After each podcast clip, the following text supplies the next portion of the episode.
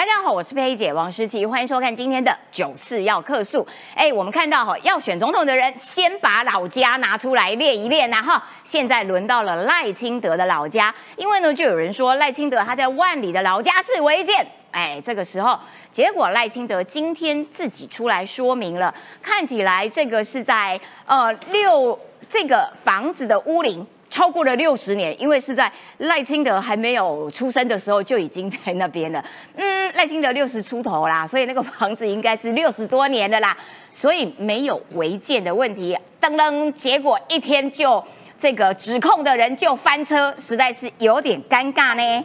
好啊，半天而已啊，不是这样，不是一天就翻车，对，半天就翻车。好，另外我们还要来看到新竹市哦。因为副市长蔡立青的感觉上应该就是被请辞啦，那市长还在这个日本进行考察，不知道他今天还是明天要回来。好，那这个蔡立青呢，在昨天就买了浓情蜜意奶茶给新竹市政府的所有同仁喝，结果呢，同仁就私下酸啊哈，爱喝奶茶的高市长你喝不到喽。好，那这个蔡立青今天也在脸书上 po 了一篇文。哇！谢东、谢西、谢市民、谢议会、谢议长、谢副议长，唯独没有谢到高市长。哎呦，感觉上有点含恨离开呢。另外，我们还要看到，哎，民众党，民众党真的每天都有戏。他今天的戏是什么呢？他今天的戏是，哇哦，又添生力军。他的生力军是连国民党都不太敢要的基隆市的市议员哈，陶达姐。然后呢，他被传说加入了柯批的队伍，来这个力挺柯文哲。最后我们还要看到，哎，这个蒋尚义，蒋尚义他上电视谈哦，呃，哎，这应该是他第一次这个离开中国之后回来台湾，然后上电视的访问。他说他离开中国的原因呢，是因为中国不相信我，可是却又要我帮忙发展半导体。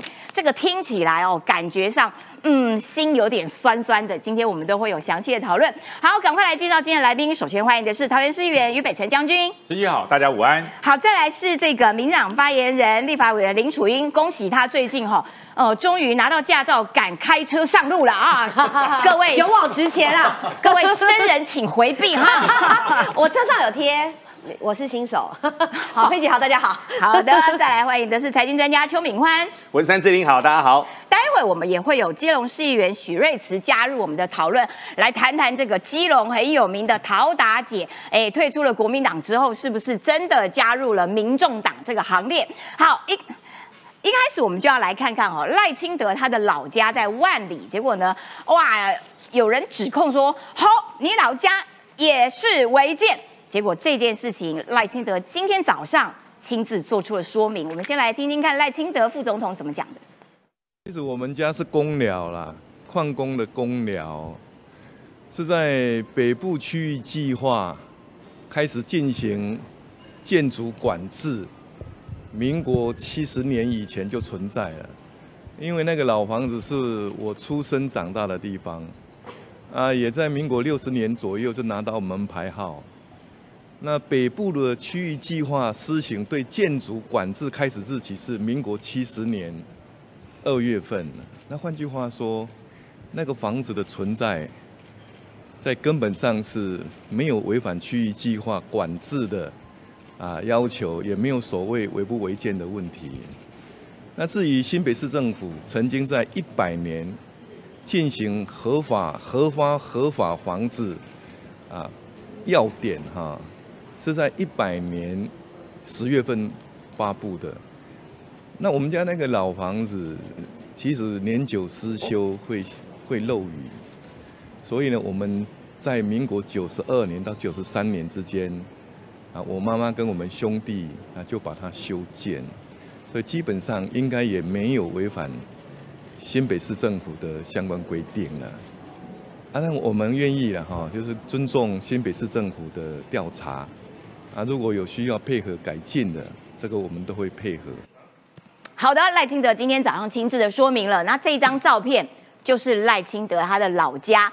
然后呢，从这个正面来看，就是一个还蛮朴素，对，朴素，对对对对对，比较乡下乡下款的房子、哎，有改过的，有改过的。对，这已经是改过了的。好，然后呢，在昨天的剧情发展是说，好，你老家你要检查人家老家，对不对？你老家，我们大家也来检查一下。新北市政府就说，哦哦，万里区的老家矿业用地违建违建。然后后来结果下午的时候，哎，发现这个讲太快了，就啊。这样好了啊！如果你证明的建物是在民国七十年二月十五号以前已经存在的话，啊，那个就是合法的。结果赖清德啊，这个房子比我还老，我就在这里出生长大的啊，我现在其实已经六十出头了，所以这房子已经六十几年了，所以。明显是在七十年二月十五号之前就已经存在这栋建物了。来，敏宽，先跟各位说哈，张飞杀岳飞，杀到满天飞。新北市本来看到哈没权状，太好了，没土地这个也可以，所以早上的时候呢，建烈欣喜。但其实哦，我们跑江湖跑比较久的，我们都知道哦，这个房子是有它的既定的历史。等一下来跟各位说哦，嗯，其实这房子后面其实有一个很温馨的一个故事。但是我们先来谈哦，新北市呢早上的时候就发公文了，我就说啊，糟糕了。这下子新北市呢，看他什么时候要来悔改，因为这个会是一个翻车的一个事件哦。果然过了没有多久之后，新北市政府呢，毕竟还是有些人头脑比较清楚，他就发现，哎，嗯丢。现在跟各位谈这个房子哈，这个房子过去不是长这样的。严格来说，那个是一个辛苦的一个年代。过去呢，在万里哦，很多地方他们种东西就是种花生、种番薯，所以很多的成年人，特别是在老时代没事情做，他们就只能够做矿工。赖副总统的爸爸就是矿工。那这个地方呢，过去呢，其实严格来说，他们讲好听的叫做所谓的员工宿舍。那个其实哦，各位看过就是公寮，没有错。各位，慈禧姐说的这个是对的。这一排以前都是矿工这一排就是公寮。那公寮是什么呢？公寮就是听。随便盖一些房子，那员工呢？他们白天就去挖矿嘛。那他们的这些老婆啊、小孩啊，就在里面勉强的弄一些所谓的小小锅小灶，大家就在里面克难的过日子。嗯，然后过啊过的，过到后面呢，所以赖富他有说，哦，这个是在民国四十八年之前就已经有了。然后有了之后呢，后面呢，因为各位都知道，后面台湾的矿工第一来有发生很多的矿工的一个事变，后来呢，后来这个是一个大演变，我们就不谈了。所以呢，第一件事情。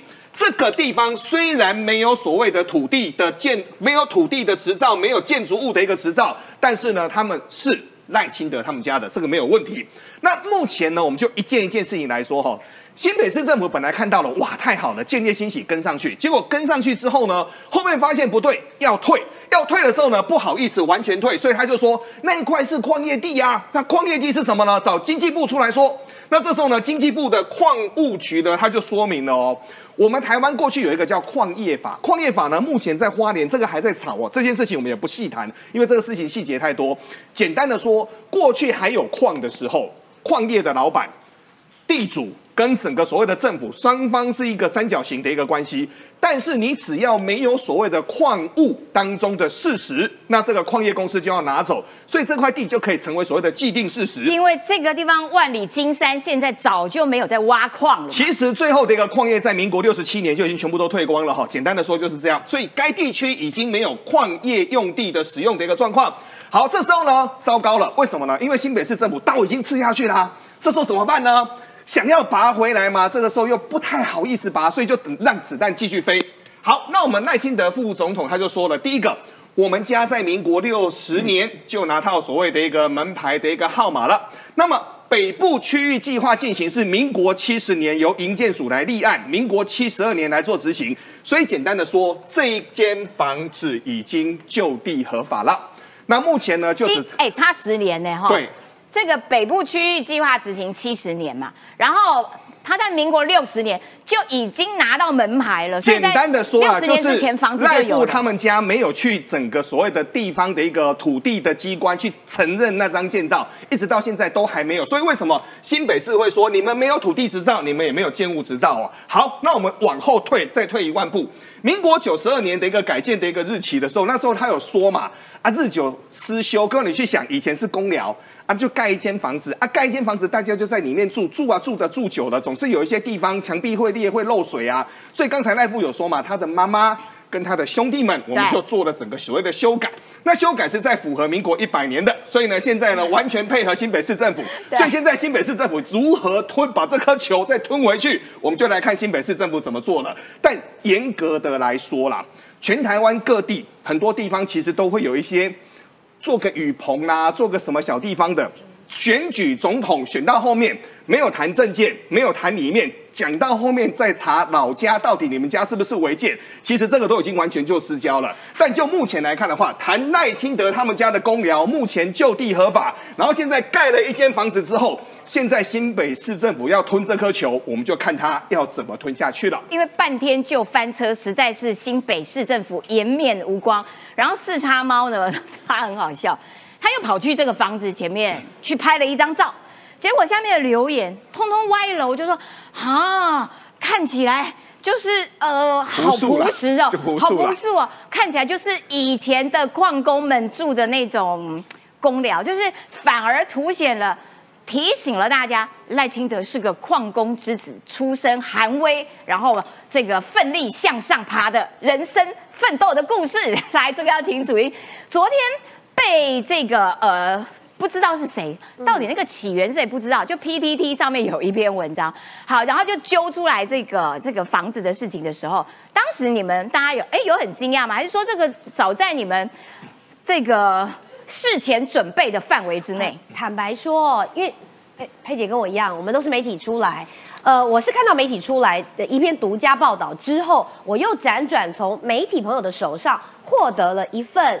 PTF 的档案，这一份 PTF 的档案呢，非常的仔细的把照片拍出来之后，还圈出来，然后呢就说检举赖清德的老家是一个违建啊，然后整个就在刹那间扩散开来。那坦白说，我们当时从来就没有想过说，哎，这个房子会是一个违建，而且我认为它是一个有系统、有步骤的，甚至于是想要遮盖。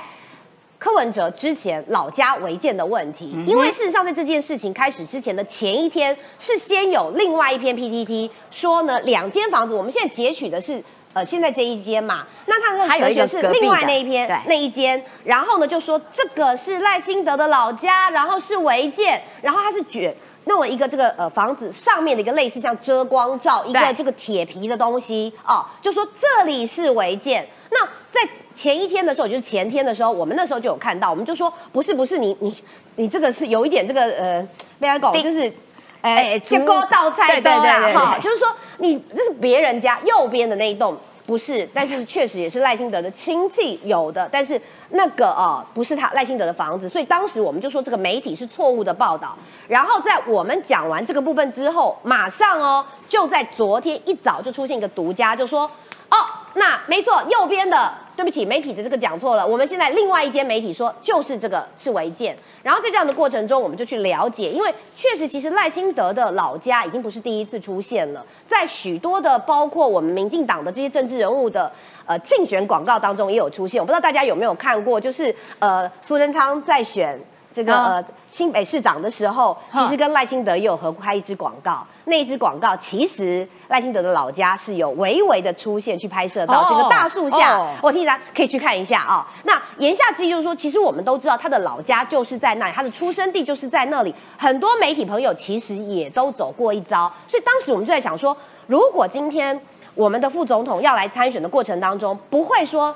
像这样就是不明不白的去处理自己的家产，然后我们就马上的去进行了解。所以就如同刚刚这个嗯，敏宽敏宽说的一样，我在整理的再给大家一个时间轴讲清楚，那就是呢，在民国五十二年以前，因为这个就已经存在赖清德在那边出生的公寮五十二年哇，至少至少至少至少至少，因为到底。是多久的时候盖，真的已经不可考了。因为当初第一开始这个公寮绝对也不会是赖清德他们盖的，一定是那个矿工的矿主去盖给他们来住的，盖给工人。对对，盖给矿工们住的啦。然后六十年的时候，这个张景豪议员他在第一时间也拿出了这个，就是我们刚刚也看到的门牌号码，是在民国六十年的时候就给了。言下之意，他是在六十年。民国六十年的时候就已经存在的，对，哦所以你看这边有一个嘛，就是呃，我们有稍微遮蔽，就是这个中福村零一二零十二零，然后中福八十几号有没有？有，好，就是这个部分，这这个时候就已经拿到了门牌。那有门牌一定是有房子嘛，对不对？有建物嘛。六十年八月二十是是民国六十年的时候就拿到，然后在民国七十二年二月十五号刚刚。呃赖夫他自己有讲了，就颁布了一个北区的计划，也就是说，其实房子是早于这个北区计划，后来来到了新北市的时候，因为九十二年的时候，你像哎这个五十二年以前就有的房子，尤其是这个说真的就是雇主们在提供的公粮，每一个都老，对。对对对对对对对 你就知道有多老。对，好，那尤其是这个 屋，尤其是这个矿主哈，会收回来收回来，就是矿这个矿主哦，他盖的这个房子，当时一定都是临时处理的，不会说真的好像年久失修，然后就进行了一些重新的漏水啊、墙壁啊的补墙等等之后，是九十二年。包括赖清德的母亲跟他的兄弟兄长们一起来处理的老屋，然后进行翻修。那回到新北市政府，为什么他会马上改口？因为他就是发现了，在民国一百年的时候，他们自己定定了一个房屋合法的要点，那就是说，你可以证明在民国七十年以前的啊存在的，那其实就是一个所谓的寄存建物，啊所以它不违法。好，如果是这样，我其实要特别讲的是哦，说真的，柯文哲这是不是一个我不知道到底是谁处理的这样的一个天外飞来的爆料？但是可以让我们有机会澄清，我觉得非常好。但是那柯文哲，你想想看哈、你问到你家的老家，你是怎么说的？你说不知道我们家五楼有什么？哦，我二十年没有上去五楼了。对，二十年。然后呢，你知道问高红安这个国库通党库，他就说我不知道钱用在哪里。讲到这个他的劳动局长贪污，柯文哲就说不知道特别费的规定是什么。讲到市府员工上班当晚军，柯文哲说我不知道。好心肝他也说我不知道。甚至于连二零一八年这个台北灯节厂商欠款，他也说啊，我不是每一件事情都要知道。所以柯文哲，如果你连你家你不知道，台北市台北市政府过去的事你也不知道，然后你所推派的市长的事情你也不知道，那请问你知道什么？哎天哪，什么都不知道的人，告诉你说我今妈被酸中痛哦。好啦，除了这个赖清德的这个老家，哎，我们已经看完了之后，我们还是要回过头来看看，在新竹柯文哲他的老家，我我觉得两件事情，这两个事件哦，其实都有都呃被质疑，然后可是态度处理大不同。赖清德是自己自自己出面，然后来告诉大家说，哎，这个事情是如何如何，几年几年几年。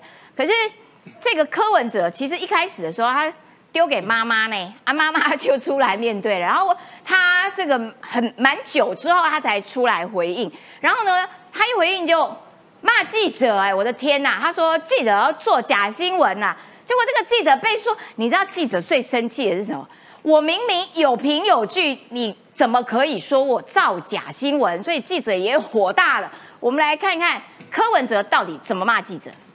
倒是那个黄偶像，我妈妈气得要死。媒体你知道哦，只是把前面剪掉，后面剪掉。我妈妈说：“哦，那个地是我们的，别人家装的，他就把它剪掉。”哦，啊，然后先做个新闻，你看，哦，柯文哲他家又有违建，这个黄偶像哦，做一个铁门，批评媒体把柯妈受访内容去头去尾做假新闻，那就还原柯妈妈受访，她是这样说。防火巷讲迄架起安尼做一样的，啊那要救灾人咯。恁甲隔隔壁是有讲好一半了。这这防火灾拢我的，无毋是有隔壁，迄拢你的，哈，哦，拢我的，因因讲安尼隔起来就会较危险嘛。啊要叫我听啊。柯文哲指控报道还说说柯家有违建，又把防火巷装铁门，但还原四号当天晚间报道。而防火巷部分，柯家用水泥墙隔开来，还上铁丝网，一旁邻居做了一道铁门。新闻清楚解释，防火巷的铁门是柯家邻居装上去的。柯文哲却刻意模糊焦点，他说如果判定是违建，该拆就拆，不用讲一堆。但话锋一转，柯文哲自己讲了一堆。哎，敏宽，我要来讲一件事情，就是说，你看哦，人家新北市政府哦，这个行政效率没卖美 很高哦，哇，马上就说啊，那违建违建，呃，后来赶快查一查说，哎，不是违建。然后呢，可是你看新竹的这个呃柯妈妈家，其实已经好几天了，结果新竹市政府到九月七号为止，只是发文给区公所，到。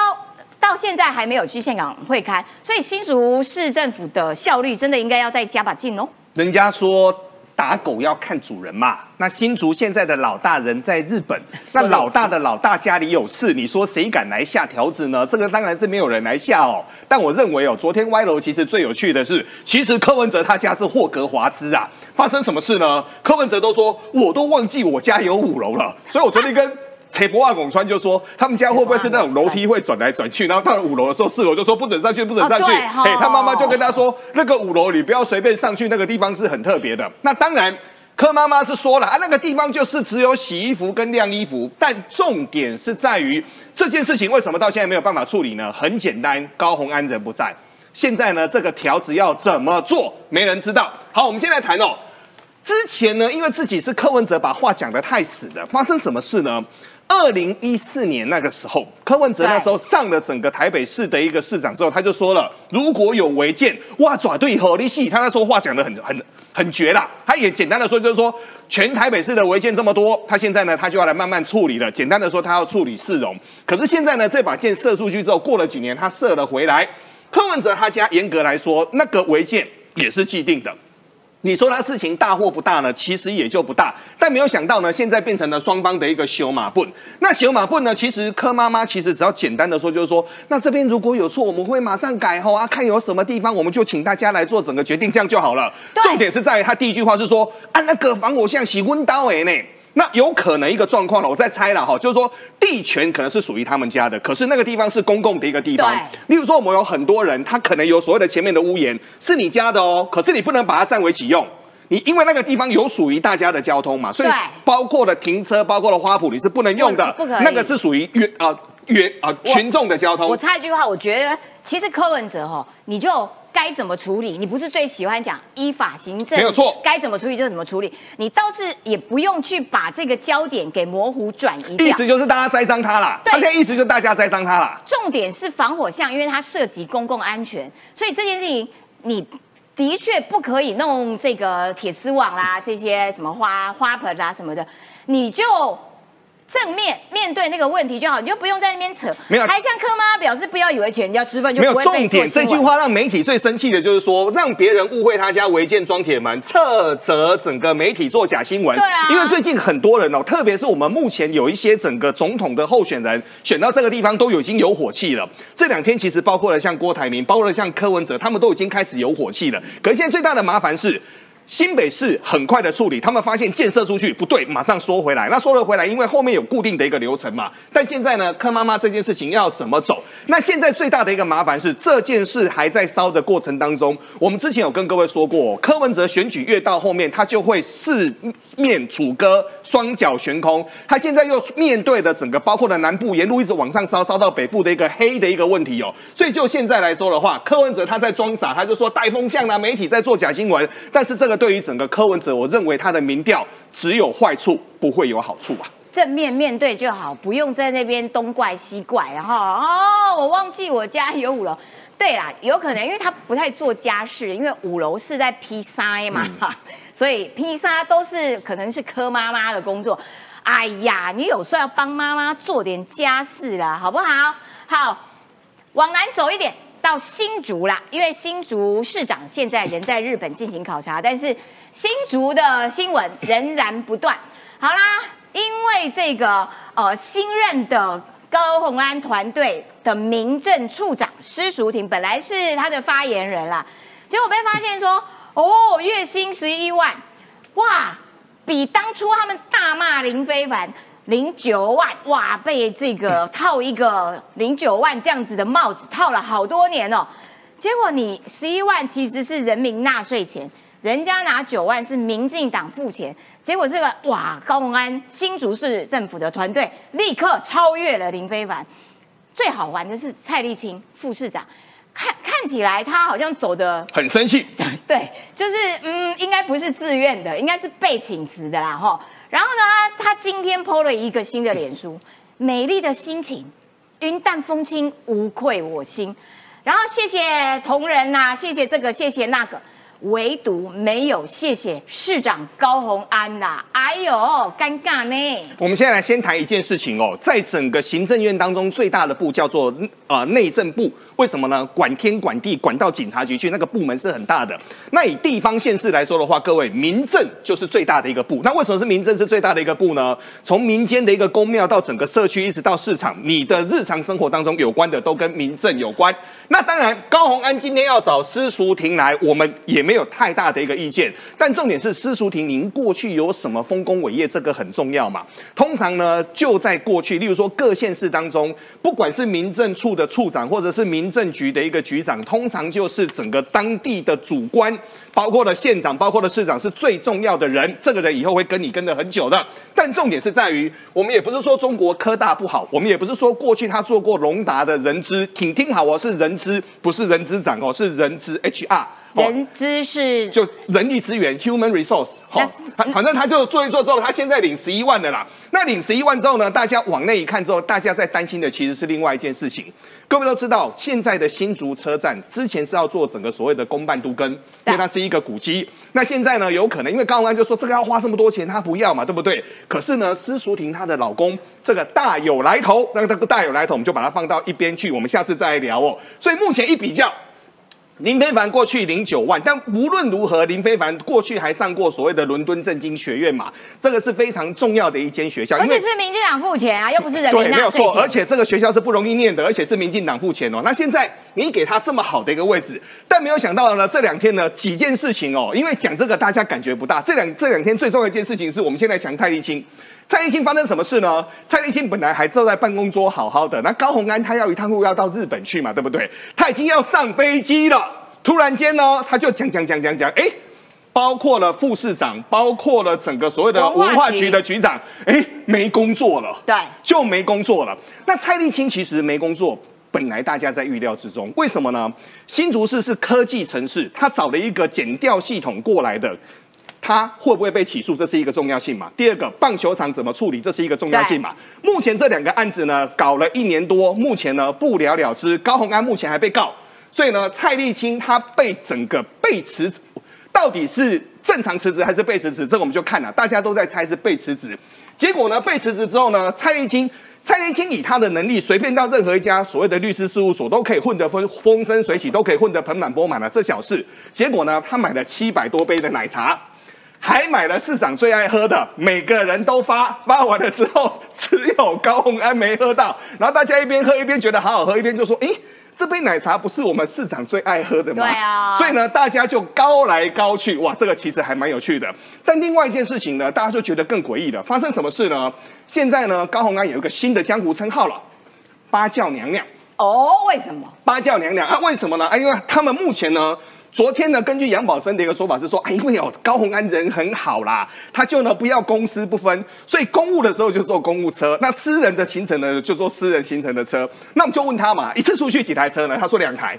一次出去两台车啊？如果这一趟路是所谓的私人行程，就由私人的来载，那公务车在旁边陪着嘛。因为他每天会有所谓的公务行程跟私人行程嘛，那我们怎么想都说这个好像是金正恩在躲暗杀哎，怎么会搞得这么复杂呢？但重点是在于呢，重点是在于呢，目前呢新竹市的议要告告他没有没有没有，我我我说金正恩干我什么事？金正恩在躲暗杀，这不跟高鸿安的事啊。金正恩他不是怕怕人家暗杀他嘛，所以他车也要换来换去嘛。好，好来，那还有一台黑色的保时捷呢，是新竹县议长。张碧琴的弟媳张文锦所提供的，那这当中呢，各位会说，哎、啊，这样就四台而已啊，还有一台哦，还有一台大台的阿法，因为现在的是市场公务车。对，那台公务厂都做阿法，然后呢，后面呢，大家就以讹传讹了，一直往下接龙接下去了，所以呢，目前高红安新的称号就叫做八教娘娘。哦，了解，感谢敏宽。我要请教一下北辰将军啦，为什么一个市长他需要五辆车、哎，一共五辆，而且都都名车、哎，我感觉哇，我都买不起啊。好，除了到底为什么市长不坐公务车，然后这个很多友人都提供他的车呢？这个呃新竹呃高鸿安的幕僚是说，因为哦友人很多啦，而且友人哦都对高鸿安很好，我觉得他们很喜欢讲说。呃，高鸿安的秘书感情也都很好，他们都很爱我，所以他们都会捐钱、捐公积金，有没有？嗯啊，朋友也是啊，都爱我，市府什么大家都爱我，我们相处的非常好。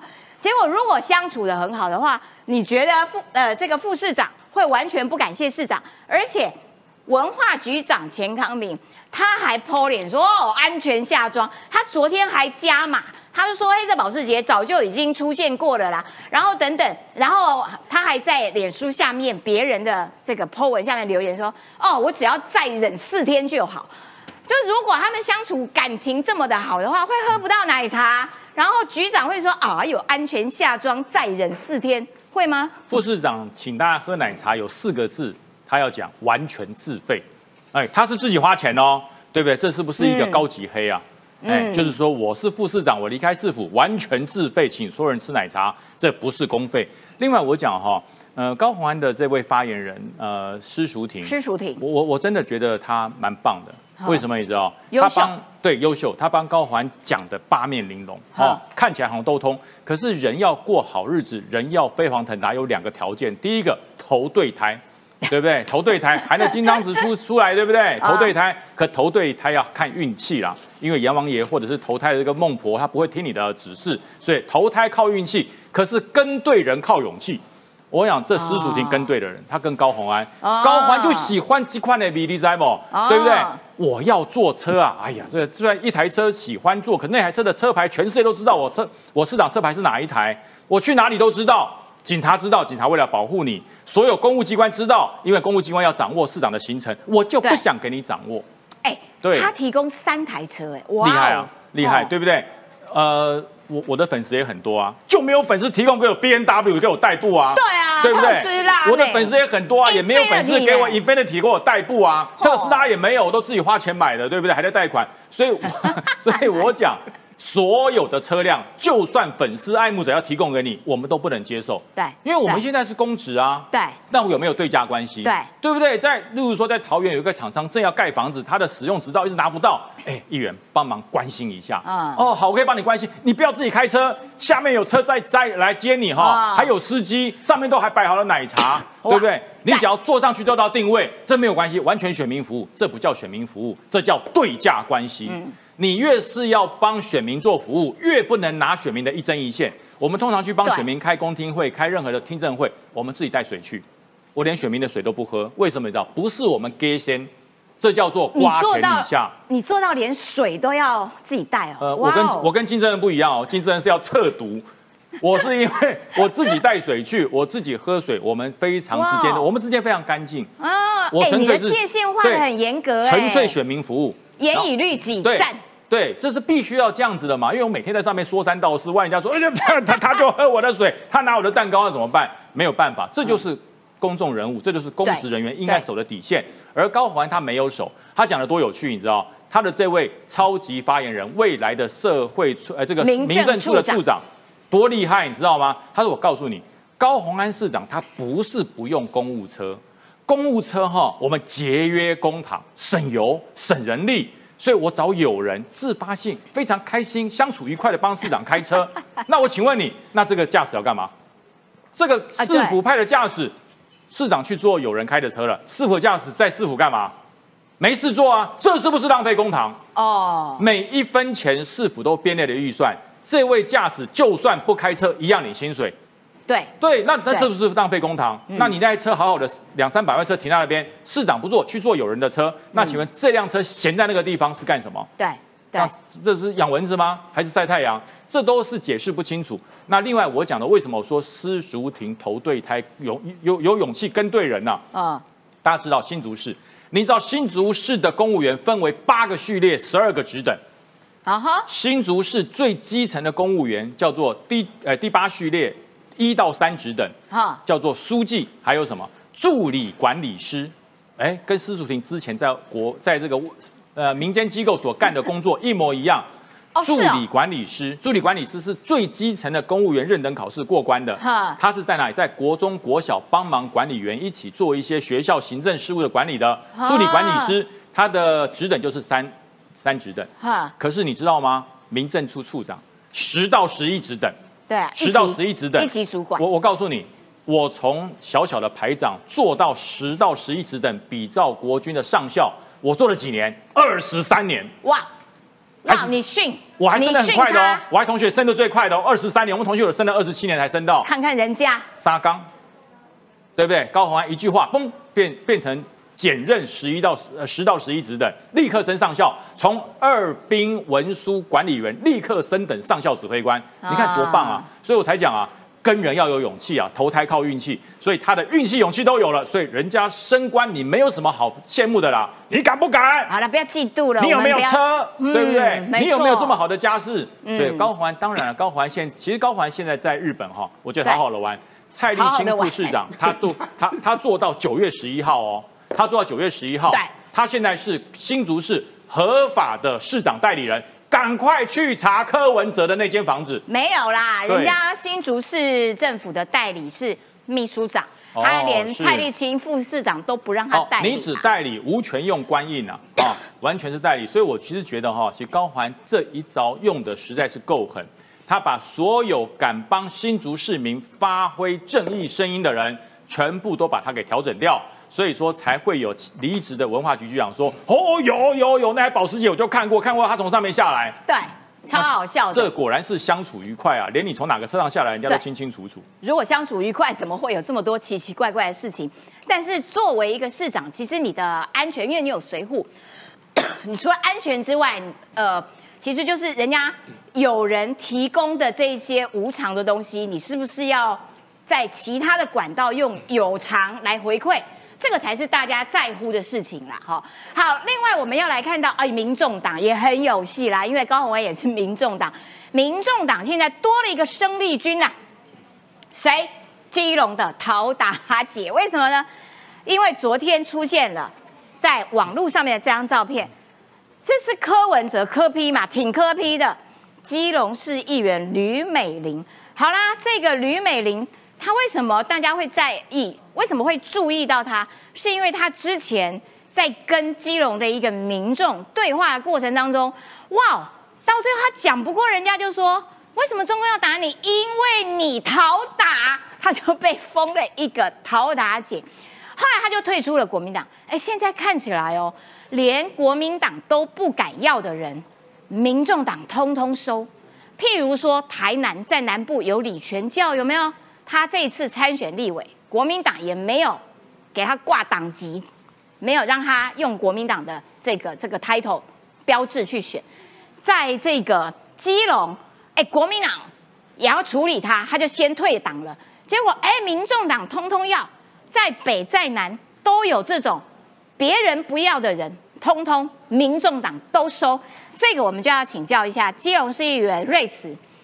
哎，你们基隆真的怪怪的，好打姐呢。没错，因为他七月的时候，其实就有谣传他在民众党的党内人士说明，他希望能够争取民众党来竞选立委，那想呃提出了一个入党的申请，但记者在询问他本人后，他其实是否认的。那之后就发生了这样子的一个讨打的一个争议，哦但争议事件后呢，其实国民党也打算寄出对他党纪处分后，他就提出了退党后。那郭郭台铭也来到我们基隆去做一个造势活动，他又表示说他也支持郭台铭，还为我们郭台铭站台，也就是说他的立场是不断的在做变换。哦，也是相当之滑溜，很机灵，机灵，嗯上书大人。对对对 一下子郭台铭，一下子柯文哲，之前是国民党，对。那当时他在国民党的时期，他当然是表示他也支持侯友谊。所以也就是说，他其实从过去以这样的议员来讲，他一开始是亲民党的，在亲民党的时期，他为宋楚瑜站台。哦，也就是说，他的这个党性的部分呢，其实是不断的在做切换。那过去在议事殿堂的时候呢，其实呃，我们基隆区的一个基隆市的一个校长有一些争议。当时吕美玲议员她也提出了希望能够挞伐这位校长，可是当时国民党籍其实是非常的不认同，他就集合了我们民进党籍的议员共同来挞伐这样的一个校长事件。哦所以其实他在立场上呢是不断不断的一直在做切相当换。之广，嗯对，很广泛，每一个党他都有所涉猎。你知道民众党发言人杨宝珍说什么？因为他有被问到嘛，说哦，是不是你看吗？通通民众党都收，不管怎样子背景的人都收。不管怎样争议的人，民众党都收啊，哦，对我们确实有该背心。照片中是柯文哲后援会组织选择之友会的工作背心。这个吕美玲呢，因为认同柯文哲理念，所以自愿帮忙。那至于吕美玲是不是党员呢？啊，我们不会主动透露。我跟你讲，如果不是的话，早就立刻切割了。否认啊？你就没否认呐？就表示他有五楼了，对，一样。对，说也是，民众党从党主席我都不记得我家有五楼，一直到发言人啊，这个因为各自我们不要证实，就是你们党员的啦。啊，这个还想切割？所以当民众党告诉你说，哦，我跟你讲，人绿都乐色的时候，我跟你讲，人家。国民党不要的乐色，你民众党收的可开心嘞，吼，赶快做背心嘞，挺科批，这就是政治上面的堕落了。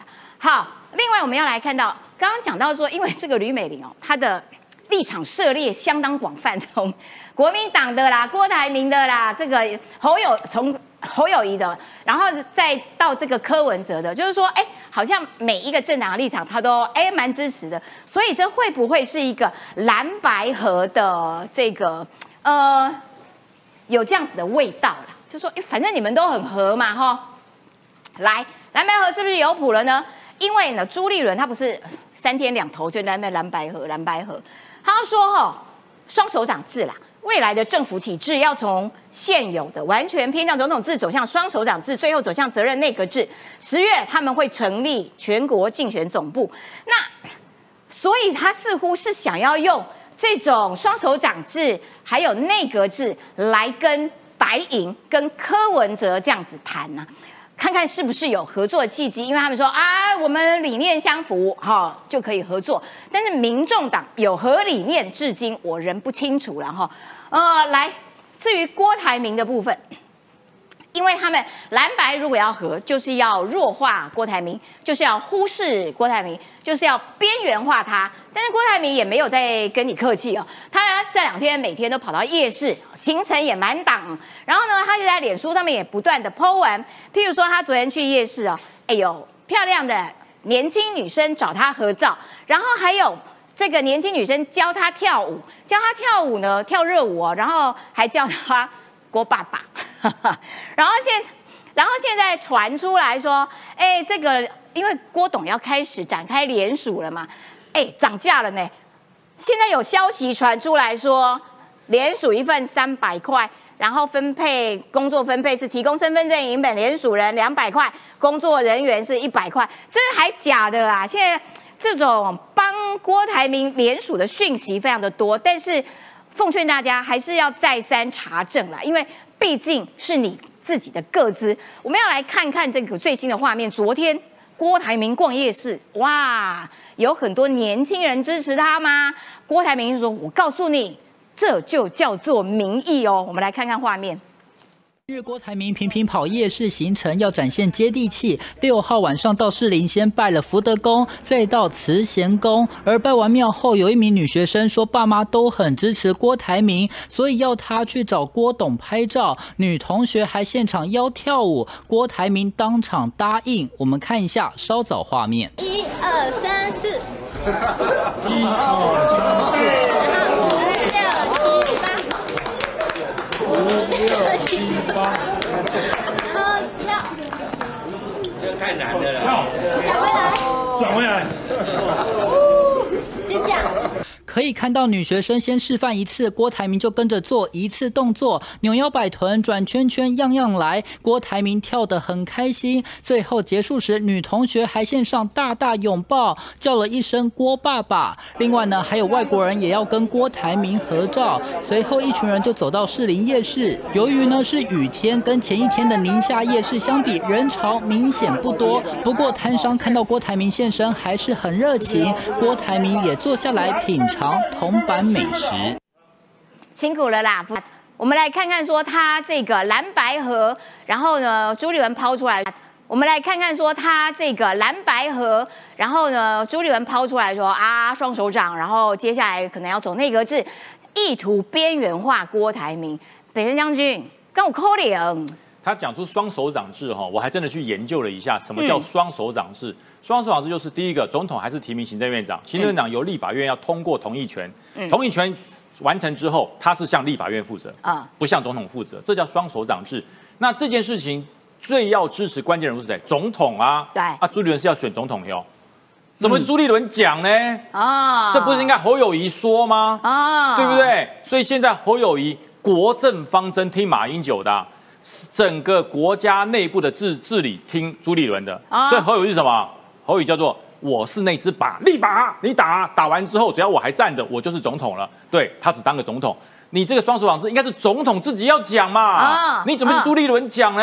啊，对不对？你用这个来讨好柯文哲吗？柯文哲说，对，什么双手掌制啊？我要的是文哲制啊。对，我要是文哲治啊，由柯文哲来主导啊，由柯文哲来治理啊，由柯文哲大权一把抓。你看现在民众党是不是文哲党？是对不对？所以他叫文哲短，对不对？对，他是大哥嘛。你让他选总统，选上之后变双手掌制，柯文哲说你有搞错啊！我好不容易选上总统。我的权利被你拿掉一半啊！我不但要总统制啊，我还要文责制哎！啊，所有的事情都由我来治理。如果台湾未来治理好，叫做文责之治啊！哦，对，哇哇不得了，跟以前贞观之治一起来来来拼比尼啊！这历史留名哦，雍正啊，这个是文责之治啊！所以说朱立伦丢出这个来，什么情什么双手掌制，什么十月份将成立竞选总部，这不是侯友谊该说的话嘞？侯友谊去哪里啦？侯友谊说什么啦？对，所以说为什么柯文哲从来不跟侯友谊去谈？因为侯友谊不能说答应，也不能说不答应，他只能往那边一杵，说嘿嘿，再说吧。谁要跟你谈啊？对，所以我才觉得这是非常奇怪。另外讲到郭台铭哈，郭台铭到夜市去，我们看那种那种感、那种那种动作跟温暖，我只能两个字：佩服。我到了七十岁，我的膝盖还有那么 Q 软吗？对，我到了七十岁，我脸上还没有皱纹吗？我到七十岁，还有小女生来抱我，叫我爸爸吗？应该叫我阿公吧？对对，哎，那个小女生叫阿郭爸爸。对对，应该叫我阿公啊，对不对？所以我说，我我非常羡慕而且佩服郭董，他这种毅力，他这种决心，还有柯文哲跟朱立伦、侯友谊三个人对他穷追猛打之下，他还可以如此的快活，吃夜市，呃，吃夜市小吃，跟美眉跳这个可爱的热舞，佩服她。所以很难被边缘化嘛，因为她动作也很多嘛，就是她也跑得蛮勤快的嘛。呃，昨天是前天是骂媒体，昨天是跟年轻美眉一起跳舞，就是说也是蛮有戏的啦。你想要这个边缘化她，恐怕也不是那么的容易。我要请教一下楚英啦，就是说，因为我知道赖清德其实都是用一个料敌从宽这样子的方式去打选战。他要他这个诉求的时候，就算是一对一，我赖清德也要赢。所以你判断蓝白河这件事情，现在要丢出更多的哇，这个要修宪呢，双手掌或者是内阁，嗯。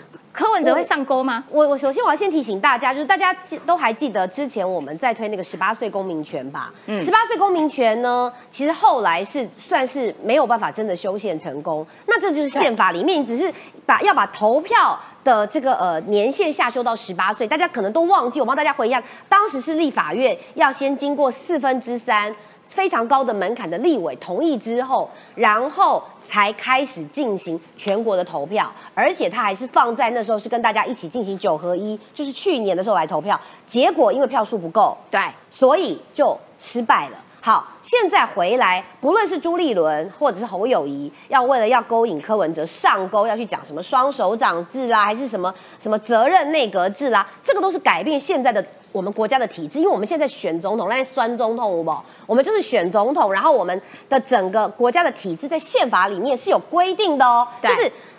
各位观众朋友，我们现在在选总统，对不对？在选总统的同时，有一个人抛出来说：“我改改个告哈，我们选总统，可是选完之后跟你开玩笑的啦，就是我们后来要变成双手掌制啊，跟你开玩笑的啦，就是说我们要变内阁制。请问一下，那你们现在是要宣布弃选，然后这次不要选空 A 吗？去投这一票？还有再来是，你认为柯文哲是空 A 吗？就是说，我们通常修宪完之后，都是下一次的选举才适用。啊，不，你起码我被选总统，啊，我跟不你合作，啊，结果我们修宪完或者我们算完，啊，要符合法规之后，下一次才会来。我是认为朱立伦哦，现在是故意丢这种题目哦，来搞搞混柯文哲，或者是来弱化侯友谊的存在。我是觉得这整体他为什么要弱化侯友谊？侯友谊是他的就告诉大家说，提名人反正侯友谊就只会讲说，哎，陈其仲，你去干嘛告徐小新？来告我啊，来告我啊！今天媒体问我的时候，我就直接说，哎，侯友谊，你可不可以好好的选总统，不要当一个蹭流量的丑角，好不好？就是一副那种好像那个呃师爷里面那种唐伯虎点秋香的师爷说，我跳进来了，我要跳出去了，啊，你来告我，你来告我！天哪，就是总统不选变丑角，所以我觉得朱立伦是想要掩护侯友谊的这种。这种不称头的样子，你知道吗？所以他只要讲一些看起来很高高深的东西，就是搅混大家，也迷惑柯文哲，看看这个一五七智商能不能被我骗走。哦，对。但是我必须强调的是，这整个过程当中，呃，郭台铭现在最大的问题就在于他能不能联署成功。对。可是大家有没有注意到，最近在九月五号有一篇报道是说。现在郭台铭也出现一个危机，就是他不只是有这个联署报价，现在是他在办活动的时候，居然地方上哈帮他办那个什么阿明之友会啊什么，居然是用民间这个所谓公司的方式，要地方派系跟他用请款，你知道吗？要走这个，比如那时候阿明之友会再付钱，哎。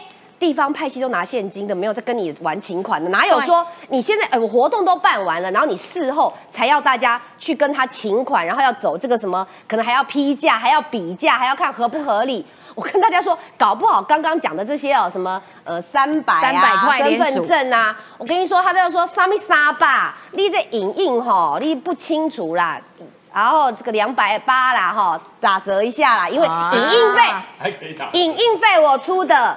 A4 纸我出的，圆珠笔我出的，还我摆摊的，所以你只有提供身份证，所以两百八啦，二十块我要扣扣工本费，就完全商业化处理政治联署这就是富商能够成为首富的原因。啊！难怪了，的确啦，最近的确是有这样的消息，就是说为什么很多地方派系好像有一些不太想动，收手了，不太想动，就就是因为请款困难。啊，请款没有到位哈，比较困难一点。但是这些各各式各样的。讯息一切都是要看九月十三号之后，这个正式开始可以去呃登记联署之后，看看这个郭阵营他们会怎么样来处理这个联署然后好。来，我们要请于将军喽！我们要来看这个东西，印太战略。因为当我们的国防部他提了一个这个哦中共建军的这个分析报告到了立法院之后，然后所以除了我们要知道中国可能的这些行为之外，那美国也会知也会期待知道说，哎，我要这个如何防堵你中国？我要知道你中国的野心，所以我要做相对应的这个措施。所以现在美国到底要怎么样部署它的太平洋岛链？前几天跟石奇那边分享了一张从敌方的角度看整个印太战略，中国在下面，日本、台湾在上面。这张图我讲过是日本最先发明的，然后美国拿来用，现在我们也拿来用。对，那美国拿去绝对不是当壁纸或者是当装饰品，美国拿去是做真正的战略推演。嗯，所以推演出什么？第一个。就陆军来讲，美国的陆军成立了五支多领域的特特遣队。这个特遣队跟传统陆军不一样，它不是集中的。什么意思？它是可以分散机动部署。所以总共有五支，这五支在哪里？我告诉你，一支在北极。大家知道为什么在北极呢？北极是到全球最快的地方。对，它哪里都可以去。对。另外一支在欧洲，因为欧洲大陆就是世界大陆嘛，所以说它必须要稳定住欧洲。另外两支在哪里？我告诉大家，在印太地区。一个在日本，另外一个不告诉你，就在印太地区。印太就有两两支，总共五支，两支在印太。对，还有一支在哪里？还有一支在美国本土，当成战略预备队。所以你就知道，整个美国陆军对于海外部署的重点在哪里？就是印太。其实北极那一支有百分之九十是针对中国跟俄罗斯，因为它哪里都可以到。所以说，整个美国陆军就是如此做。那大家可以看看美国的陆战队呢？美国陆战队也改变喽。它从所谓的像破坏战争时期是集中运用，现在改成所谓滨海战斗团，在哪里？在日本诸多岛屿，还有到菲律宾这么多岛屿上面都有，而且不是有兵力，是有位置。那这些滨海战斗团随时透过美国的 V 二十二的直升机随时送到，而且不是兵送到，连海马斯火箭弹一起收到。这是陆战队新新弄出来，以前没有，以前没有。对，以前都是大陆军主义或者是集中运用陆战队，现在开始分散。集中能够非常的迅速。那第二个、第三个，海军，海军做的更奇怪。大家觉得以前海军不就是大海战主义吗？航舰主义，现在不是。现在海军的做法也是。一样分散，利用无人机、无人舰、无人潜艇，整个分散在太平洋到印度洋之间，就是把太平洋跟印度洋之间的战略把它绑在一起，然后呢互相可以支援。空军更厉害，空军是直接在日本、冲绳、菲律宾一直到澳大利亚之间所有的小岛，所有二战的机场全部恢复，所以空军不再是要由二战的美机场全部恢复。哦太平洋很多小岛上面以前有很多二战的机场，现在全部恢复。哦，那恢复他大家说要做什么？他说没有，我们只是先恢复而已。哎哎，那很多点呢。对，很多点就是说，所有的美国空军的飞机，它不再要靠航舰，它空军可以靠航舰，海军的飞机可以靠航空母舰，所以它是多点运用。所以这一点就是整个做什么，就是为了要遏制中国海军、空军整体战略部署的一个把它平衡。哦我要做平衡哦，所以美国在这个地方是花尽了精神，花尽了努力，而且呢，在整体的教育训练上已经完成了。对，所以为了什么？整体的教育训练上海军完成，已经完成。海军怎么跟空军联系？空军如何跟地面的陆军接触？陆军如何跟陆战队绑在一起，完成五 G 的数位链路的牵线？现在都完成了。哇，所以说哇你你看到美国只要公布出他的战法之后，你会发现哈，哎，这老美脑子到底在想什么啊？对，老美的脑子永远在想一件事：我不要让区域的平衡被破坏，嗯。因为区域的平衡被破坏，和平被破坏之后，所有的商业行为都没有，商业行为没有，美国人就要吃亏了。对所以我们要从这个地方来切入。所以你看哈，美国的国防部提出个复制者计划，大家觉得复制什么？复制人不是，复制羊不是，复制猴不是。呃，我怎么又讲到猴了哈？都不是。它的复制是说，它要在十八到二十四个月之内，在印太地区嗯部署上千个无人机舰的基地，就是你平常看不到。无无人机舰的基地哦，基地那就是载台哦，你看船在跑在路在上面跑，不是幽灵船，那是一艘无人舰。无人舰上面载很多无人机。那平时它因为没有船员，所以它不用吃、不用喝，哎，不用上厕所，所以它可以在海上漂很久。可是呢，只要收到指令之后，它这十八个、二十四个月之内，所有的数千个自主系统，你就看到天上啪升起来一堆无人机，而且都有载弹的。啊它可以传输整个侦察的资讯，可以告诉你哪里有目标，然后呢，可以授予无人舰、无人潜艇直接攻击哦，。这很厉害呢。对，所以它叫做什么？你知道，叫做复制者计划。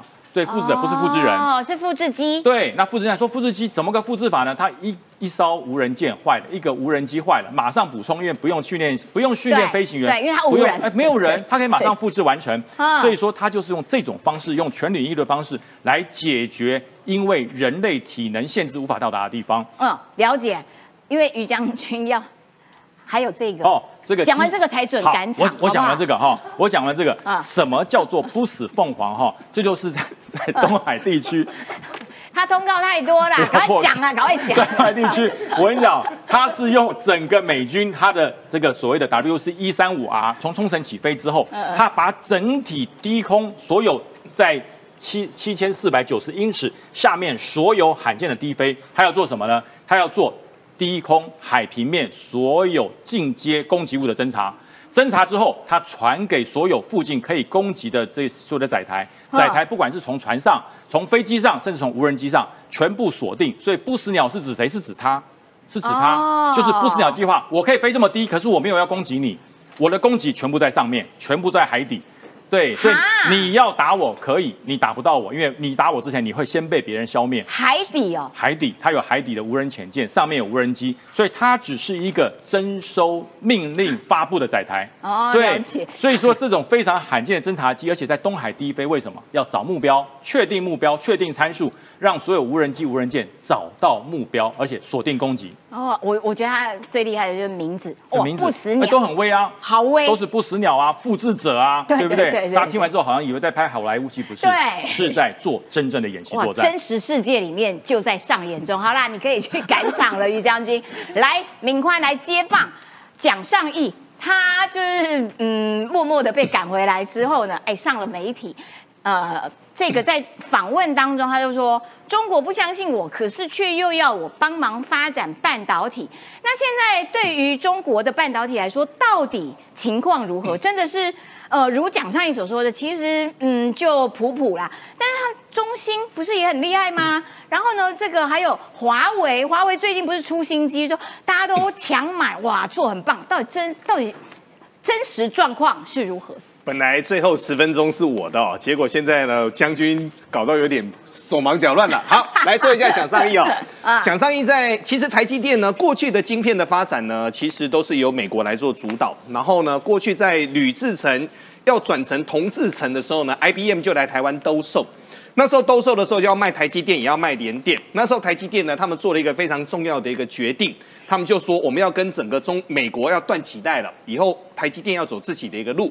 那个时候呢，要从零点一六微米走到零点一三微米。所以那时候呢，蒋尚义总共就带着五个人，包括了像林本坚啊，包括像杨光磊啊，包括像梁孟松等等的。那时候就有所谓的研发六骑士，他们就开始做整个台积电的一个发展啊。所以严格来说，过去的二十年当中呢，台积电的发展的一个基石是由蒋尚义蒋爸带着整个研发团队往前走的。后来蒋尚义在二零一三年，那时候年纪也大了，他就说他要回美国去含饴弄孙。没有想到那时候中国人又邀请他过去，因为那时候开给他的薪水非常好，对，他就到中国大陆去了。结果到了中国大陆去之后，中国大陆他们在发展半导体的过程当中是这样子的：他们的当庄是老呃董呃董董事长是中国哈，中国基本上给钱，可是地方的派系拿了钱之后，又很怕你把整个资源分走。所以呢，后来蒋尚义他就说了，离开中国的原因是因为他居然开所谓的秘密会议，他不能进去，啊，他不被信任，哦，他不被信任，哪有这样的？对，所以后来呢，他就默默的又回到台湾，他目前是红海郭台铭的半导体的总监，啊，目前其实还是有位置，当然那是一个精神上的一个意义哈。那我们就讲快一点，第一个，目前华为呢七纳米的一个晶片做到所谓的 N 加二哈，很多人会说这一块真的那么棒吗？目前全世界大家都在买整个它的手机来做拆解当中哦，但我们来讲几件当中该有的一个猫腻。第一个，它的晶片比较大，它比标准的晶片要大。然后后面大家往后一看之后呢，就发现了几个重要的一个地方。十七姐，我跟你说哈，我们正常的散热板呢是一条铜片小小的，因为我们里面空间很挤嘛，对，它的散热板特别大。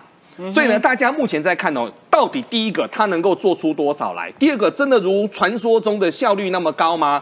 第三个，多少的一个耐用度？因为它目前是用所谓的四层的 DUV 去仿出所谓的 EUV 的一个制程哦，所以到底能够做多少？那现在呢，中国是因为爱国主义井喷嘛，所以大家都在排队，都一直在说，我一定要买这只手机，而且现在呢，可能一定得买了。发生什么事呢？就在今天，中国政府他们说了，中国公务员不能够买苹果手机。